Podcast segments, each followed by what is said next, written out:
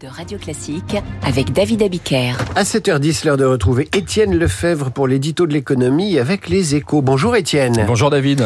Le déclin de la natalité, le président évidemment en a parlé euh, hier soir lors de sa conférence de presse. Ce déclin s'accélère en France et cela ne sera pas sans conséquences économiques. Oui, l'INSEE l'a confirmé hier, la France a connu un recul historique de sa natalité l'an dernier avec 50 000 bébés de moins qu'en 2022, 150 000 de moins qu'en 2010.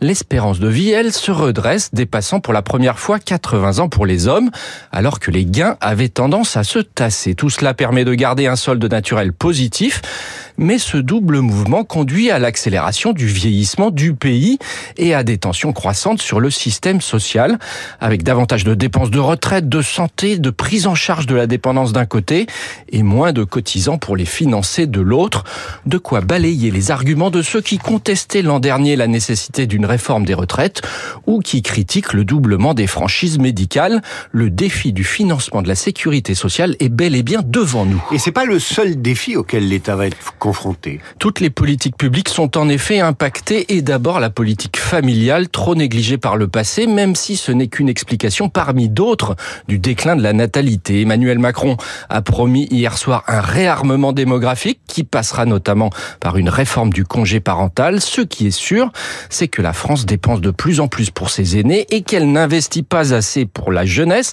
l'éducation et la recherche.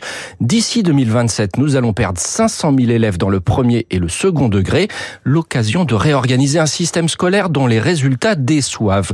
Mais tout cela interroge aussi l'échec de la politique du logement, un frein notoire à la natalité, et l'échec des politiques migratoires, pas assez tournées vers les besoins de l'économie. Or, à l'avenir, la France aura de plus en plus besoin de forces vives et diplômés, sous peine de voir s'amenuiser son potentiel de croissance. La démographie est décidément un révélateur de nos choix politiques. L'éditorial d'Étienne Lefebvre avec les échos, c'est l'occasion de rappeler qu'à 8h15, je recevrai le professeur René Friedman.